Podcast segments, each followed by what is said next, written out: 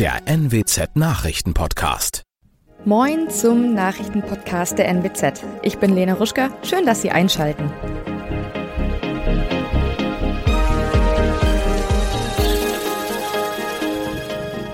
Und das sind unsere regionalen Themen des Tages. Betrug in Auricher Corona-Testzentren, Zuschussverweigerung um Hallenbad-Sanierung in Schortens und Bauvorhaben am Schützenweg in Oldenburg vorerst geplatzt. Die Polizei in Niedersachsen ermittelt zunehmend wegen des Verdachts auf Betrug mit Covid-Teststellen. So geriet auch die Geschäftsführerin mehrerer Corona-Teststationen in Aurich ins Visier der Ermittlungen. Sie soll nicht durchgeführte Tests über die Kassenärztliche Vereinigung Niedersachsen abgerechnet und so einen Schaden von über einer Million Euro angerichtet haben. Das Geld jedoch habe durch die Staatsanwaltschaft Oldenburg vorläufig gesichert werden können.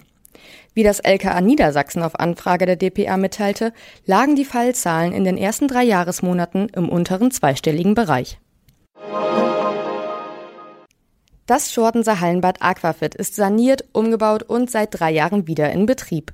Der vor fünf Jahren zugesagte Zuschuss für die Maßnahmen steht jedoch noch aus. Das liegt daran, dass sich die N-Bank weiterhin weigert, den zugesagten Zuschuss in Höhe von einer Million Euro zu zahlen. Angeblich, so heißt es, soll Shortens damals zu früh mit bestimmten Baumaßnahmen angefangen haben und damit die Förderungsvoraussetzungen geschädigt haben. Bürgermeister Gerhard Böhling wie auch die N-Bank verweigern unter Hinweis auf das laufende Verfahren nähere Angaben. Der Bau eines Seniorenzentrums auf dem Diakoniegrundstück am Schützenweg in Oldenburg ist vom Tisch, zumindest in seiner ursprünglich geplanten Form. Grund dafür seien die unabsehbaren und drastischen Entwicklungen der Baukosten sowie der Wegfall der Zuschüsse aus der Bundesförderung für effiziente Gebäude. Außerdem fiele die politische Rückendeckung sowie die in Teilen nicht erfüllbaren Forderungen aus der Politik. Die Diakonie im Oldenburger Land ist trotzdem froh, dass der Weg für einen Neubau des Seniorenzentrums offen bleibt. Jetzt kommt es auf die Stadt Oldenburg an, teilt Diakoniesprecherin Kerstin Kempermann auf Nachfrage mit. Das waren unsere Nachrichten aus der Region. Weitere aktuelle News aus dem Nordwesten finden Sie wie immer auf NWZ Online. Weitere aktuelle Themen aus Deutschland und der Welt hören Sie nun von unseren Kollegen aus Berlin. Vielen Dank und einen schönen guten Morgen. Ich bin Sabrina Frankos und das sind heute unsere Themen aus Deutschland und der Welt. Angriffe in der Ukraine werden fortgesetzt, Schlagabtausch beim TV-Duell in Frankreich und Geburtstag der Queen. Russland setzt seine Angriffe in der Ukraine ja mit unverminderter Härte fort. Im belagerten Mariupol im Südosten des Landes wurde ein Fluchtkorridor ausgehandelt. Eine Evakuierung ist allerdings einmal mehr gescheitert. Heute soll es einen neuen Anlauf geben. Roman Schell mit den Infos aus der Ukraine. Sirenenalarm im ganzen Land. Städte in der Ostukraine erneut unter Raketenbeschuss. Die ukrainische Armee an der östlichen Front leistet erbitterten Widerstand so dass die Russen bisher keine relevanten Erfolge erzielen können. Die Lage für die restlichen ukrainischen Kämpfer und Zivilisten in der eingekesselten Stadt Mariupol am Asowschen Meer wird immer kritischer. Eine Evakuierung ist immer noch nicht möglich. Dabei fallen dort ununterbrochen Bomben und Raketen vom Himmel. Währenddessen verstärkt UN-Generalsekretär Antonio Guterres seine diplomatischen Versuche, um eine Waffenruhe im Ukraine-Krieg zu erreichen. Er schickte Briefe an die UN-Vertretungen Russlands und der Ukraine und bat Putin und Zelensky darum, ihn in Moskau bzw. in Kiew zu empfangen. Tina Eck mit den Infos aus den USA. Den Vereinten Nationen hatte Zelensky bei einer Ansprache kolossales Versagen vorgeworfen. Der UN-Generalsekretär will jetzt einschreiten. Es müssten dringend Schritte zur Herstellung von Frieden in der Ukraine ergriffen werden, hieß es aus Guterres Büro.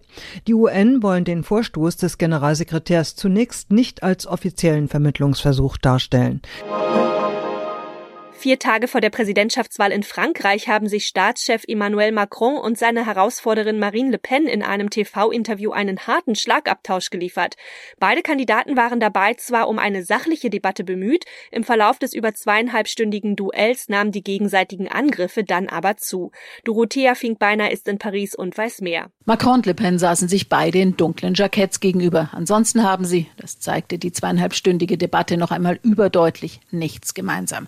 Sie stritten heftig über Kaufkraft, Umweltschutz, Immigration und die Zukunft Europas, wobei Macron die deutsch-französische Zusammenarbeit beschwor und Le Pen ankündigte, sie wolle die EU grundlegend ändern. Am Ende fanden laut einer ersten Blitzumfrage knapp 60 Prozent der Menschen vom Fernseher oder Radio den Präsidenten überzeugender. Königin Elisabeth II. feiert heute ihren 96. Geburtstag. 70 Jahre davon sitzt die Monarchin auf dem Thron und ja, Ruhestand steht für die Queen gar nicht zur Debatte. Gewöhnlich verbringt sie ihren Ehrentag ja im kleinsten Kreis und feiert ihren Geburtstag offiziell öffentlich erst im Juni mit der Trooping the Color Parade. Philipp Detlefs ist in London und weiß, was für dieses Jahr geplant ist. Aber erstmal das Wichtigste, wie geht es der Queen denn eigentlich? Ja, glaubt man den Worten ihres Enkels Prinz Harry, dann ist die Queen derzeit richtig gut in Form. Das hat Harry beim Sender NBC gesagt, nachdem er seine Großmutter am vergangenen Donnerstag ganz überraschend mit Meghan besucht hat. Es gab ja in den letzten Wochen Sorgen um die Queen. Sie musste Termine absagen, wirkte nicht mehr so fit, ist nicht mehr so gut zu Fuß und hatte auch noch eine Corona-Infektion. Also man muss jetzt mal abwarten, wie oft man sie in nächster Zeit bei öffentlichen Anlässen sieht, aber das klingt zurzeit wohl wieder ganz gut. Und wie wird sie ihren Geburtstag feiern? Den wird sie offenbar ganz entspannt und im kleinen Kreis auf dem Landsitz Sandringham verbringen. Angeblich soll sie mit einem Hubschrauber dorthin geflogen werden und dann ein paar Tage dort bleiben. Die große Feier für die Öffentlichkeit, die findet ja immer erst im Sommer statt mit der berühmten Trooping the Color Parade und das geht in diesem Jahr einher mit den Feierlichkeiten zu ihrem 70. Thronjubiläum, das dann Anfang Juni vier Tage lang gefeiert wird. Öffentlich ist heute nur eins zu erwarten, nämlich die üblichen Kanonenschüsse. Was hatte es denn mit dem Überraschungsbesuch von Harry auf sich und wie ist der in Großbritannien eigentlich aufgenommen worden? Harry war mit Meghan auf der Durchreise in die Niederlande, wo er wie jedes Jahr seine Invictus Games ausrichtet. Dass er seine Großmutter besucht hat, kam hier generell sehr gut an, aber eine Aussage in einem NBC-Interview hat so ein bisschen irritiert. Harry hat nämlich gesagt, er wollte sicher gehen, dass die Queen beschützt und von den richtigen Leuten umgeben ist. Das haben die Royal-Experten hier ganz klar als neuen Affront gewertet gegen seinen Vater Prinz Charles und seinen Bruder William.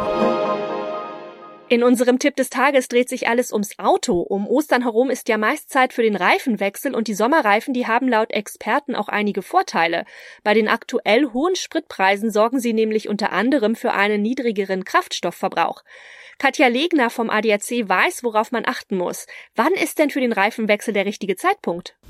Da gibt es keinen festen Termin, kein festes Datum. Als Faustregel nimmt man gerne von O bis O, von Oktober bis Ostern. Aber entscheidend ist eigentlich äh, die Witterung, die herrscht. In Deutschland gibt es ja die situative Winterreifenpflicht. Das heißt, ähm, wenn auch an Ostern noch winterliche Verhältnisse herrschen, dann ist auch hier die Winterbereifung noch geboten. Wenn man sich so die derzeitige Wetterlage anschaut, wäre dann jetzt nicht der richtige Zeitpunkt? Wenn man sich den Wetterbericht anschaut und der eine stabile Lage verspricht, dann kann man jetzt es durchaus schon wagen, die Reifen zu wechseln, beziehungsweise zumindest einen Termin in der Werkstatt auszumachen. Die Idee haben ja öfter äh, die, die Leute gleichzeitig und dann muss man sowieso noch Wartezeiten in Kauf nehmen. Auf was sollte man denn beim Reifenwechsel achten? Man sollte diverse Dinge überprüfen. Zum einen das Alter der Reifen, selbst wenn die länger gelagert sind, weil man sie, weil man eine, weil man ein zusätzliches Set hatte ähm, und nicht gefahren ist.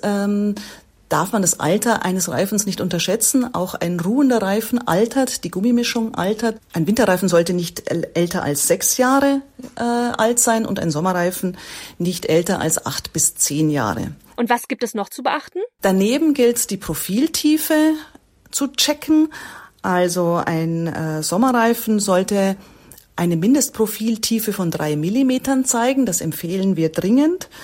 Kleiner Tipp am Rande, mit einer 1-Euro-Münze kann man die Profiltiefe sehr leicht überprüfen. Wenn der Goldrand noch zu sehen ist, dann ist die Profiltiefe zu gering. Dann muss der Sommerreifen gewechselt werden, ein neuer angeschafft werden. Weiter gilt es, den Reifendruck im Auge zu behalten. Nach jedem Reifenwechsel muss man den Reifendruck überprüfen. Warum sollte man eigentlich nicht mit Winterreifen im Sommer fahren? Also Sommerreifen haben eine andere Gummimischung und eine andere Profilgestaltung als Winterreifen. Es ist also keine gute Idee, Winterreifen im Sommer ähm, weiterzufahren. Denn äh, diese beiden Parameter, die ich genannt habe, die haben längere Bremswege zur Folge. Also sind ein Sicherheitsdefizit, wenn man Winterreifen im Sommer fährt. Und das noch. Nach dem Corona-bedingten Ausfall stehen in Rio heute wieder die weltberühmten Umzüge im Sambodrom an. Bewohner der Stadt und Mitglieder von Samba-Schulen sind heilfroh. Die Karnevalsmetropole hat unter dem Fehlen der größten Party der Welt nämlich sehr gelitten. Martina Farmbauer ist in Rio. Der Karneval ist in Brasilien, also vor allem in Rio, im Grunde ja ein heiliges Ritual. Wie haben die Menschen die Zeit ohne den Karneval ja wegen Corona überhaupt ausgehalten? Ja, Rio hat unter dem Fehlen des Karnevals sehr gelitten. Die Leute haben das wirklich nur schwer ausgehalten. Der Samba ist ja die Seele der Stadt und der Karneval ist wie ein Dampfkochtopf, bei dem dann einmal im Jahr der ganze Druck entweicht.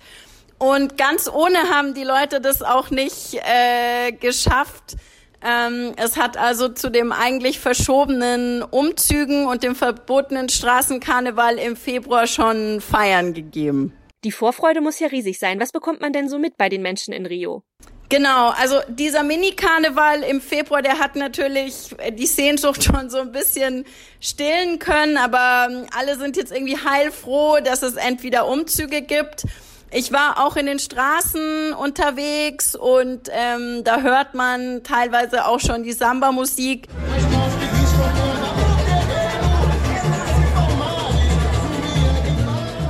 Die Samba-Schulen sind jetzt in der ganz heißen Phase, bevor es dann auf die Piste im Sambodrom geht. Die hatten jetzt ihre letzten Proben und haben die Kostüme bekommen und bei denen sind also Vorfreude und Anspannung auf 1000, wie mir manche Mitglieder von Samba-Schulen gesagt haben.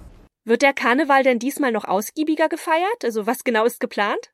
Also der Bürgermeister von Rio hat tatsächlich angekündigt, dass das der größte, bombastischste Karneval aller Zeiten werden wird. Auf der anderen Seite ist es natürlich irgendwie schwer abzusehen. Die Samba-Schulen haben wirklich sehr gelitten unter ähm, der Corona-Pandemie. Die haben teilweise Mitglieder verloren, die haben finanziell gelitten.